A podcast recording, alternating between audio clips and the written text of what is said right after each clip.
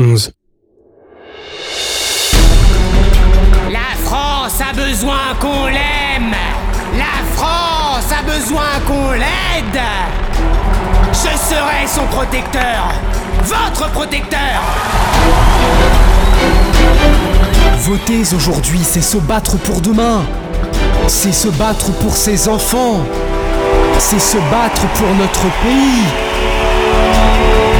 Le gouvernement nous culpabilise. Vous, mes amis, sur la santé de notre planète, mais ils sont responsables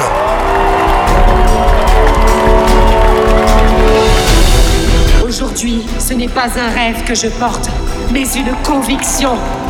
On peut être femme et présidente de la République. C'est une erreur capitale de mentir à son peuple. Oui, la France est dans une situation périlleuse. Oui, nous allons nous en sortir. Bonsoir. Bienvenue à ce dernier débat avant le premier tour des élections présidentielles. Nous sommes très On dirait le générique d'une série de guerre, leur truc là.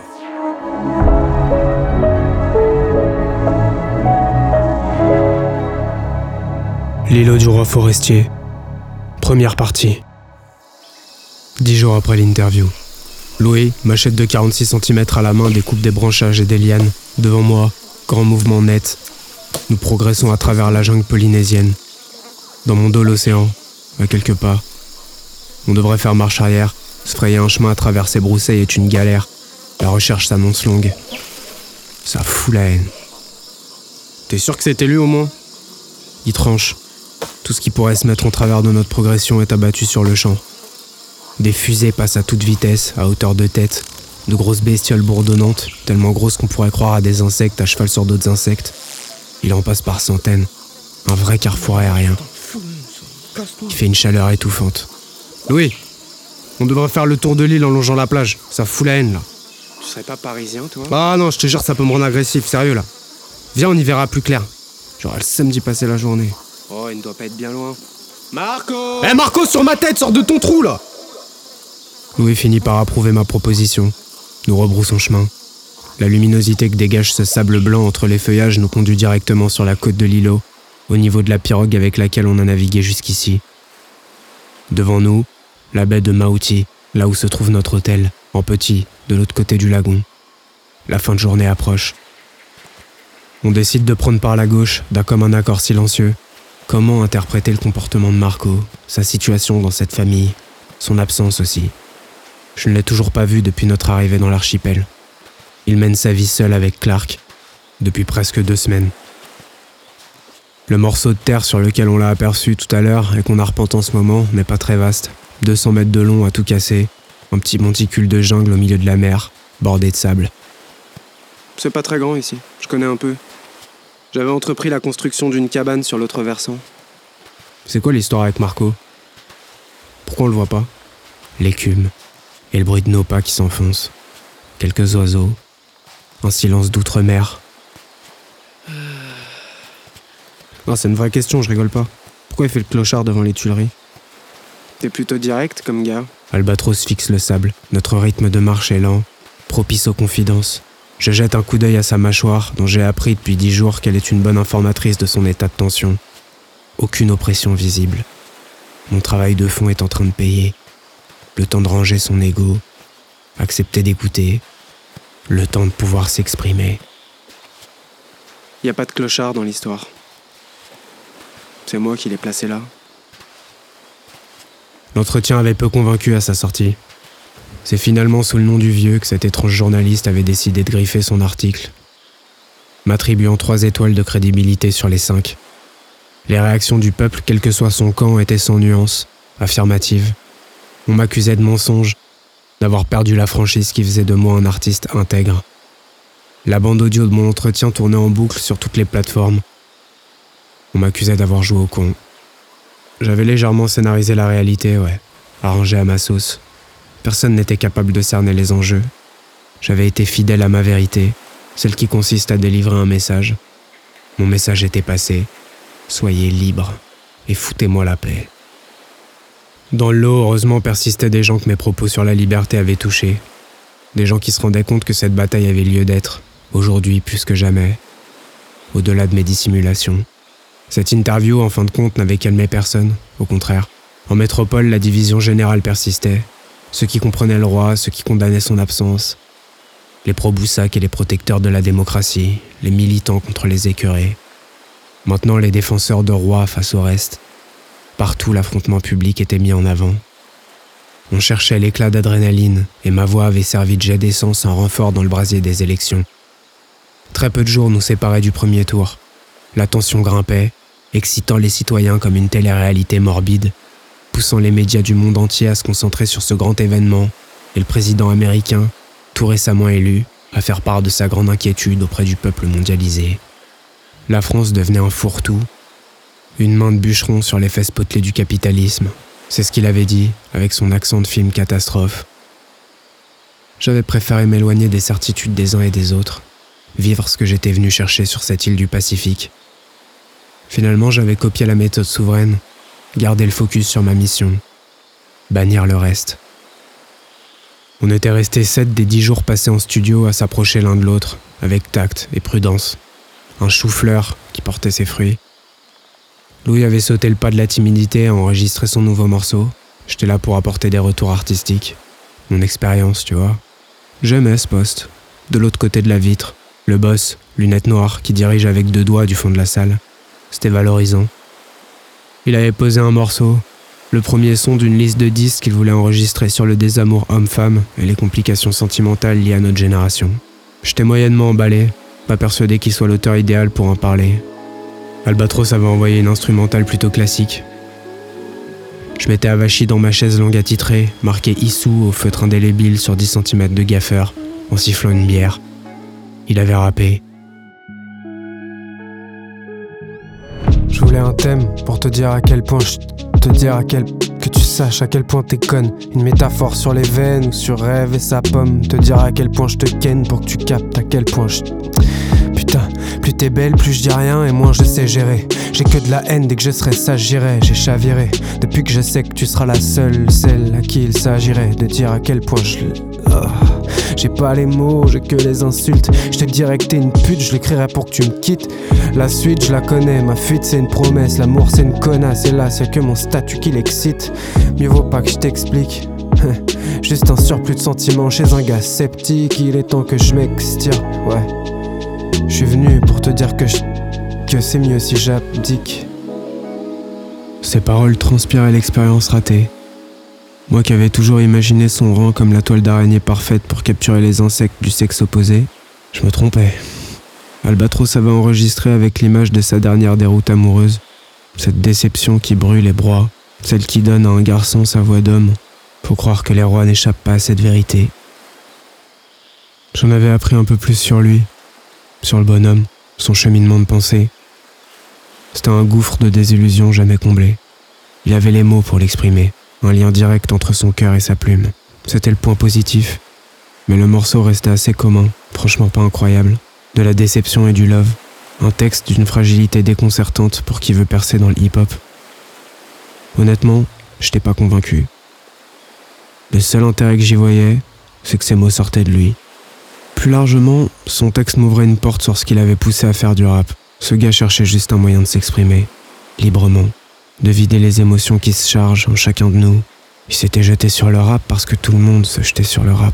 J'étais pas sûr que ce soit la surface la plus pertinente. Mais bon, peu importe. À la suite de cet épisode sinueux, nos rapports prennent un nouveau virage. Plus les jours passaient, plus on peaufinait son morceau, plus j'apercevais l'ouverture. Des brèches pour lui parler de collaboration. J'avais senti dès le premier jour qu'il le souhaitait, je craignais les termes qu'il imposerait. Faire un morceau avec lui n'avait d'intérêt qu'à visage découvert, assumer l'alliance du roi d'en haut et du roi d'en bas, affronter les divergences par l'unité dans l'art, créer un nouvel élan. Il était doué pour métaphoriser la vie, j'étais le meilleur détracteur du système. Ensemble, on pouvait faire renaître le vent et souffler la poussière. Je voulais pas que ça foire. Ma décision était prise, lui en parler au dernier moment. Patience, donc. Renard, qu'on voyait peu, s'accordait quelques trêves au studio Chakour. Au courant d'air, je le sentais impressionné par le pouvoir de rapprochement de la musique. Entre Louis et moi, nos maigres liens s'étaient solidifiés. On s'apprenait à travers nos textes, nos références. On bossait bien. Un jour, ils poussèrent pour me convaincre de passer de l'autre côté. Au micro. J'avais accepté, non sans mal. Inactif depuis ma tournée précédente, j'appréhendais de rechausser les crampons. Ce moment m'allait, avec eux, dans le studio du mythe, pour sceller notre accord d'artiste et nourrir le partage, pour que ce roi et renard qui m'ouvrait leur monde et ses failles puissent découvrir les miennes. L'échange équivalent, tu connais? J'avais demandé à Louis l'instrumental la plus minimaliste de sa banque de sons et rappelé le premier couplet d'un morceau sur mes parents. J'avais jamais réussi à poursuivre. Trop intime, peut-être pas assez engagé, parfait pour l'instant. Ça faisait je suis le fruit d'un coup, le fils de ma génération. Produit d'une accélération, un coup sans foudre, un coup sans fond. Et puis, d'un coup, je m'enfonce, le fils de l'histoire d'avant. Une nuit sans son, l'amour se fait sur terrain glissant avant les dissensions.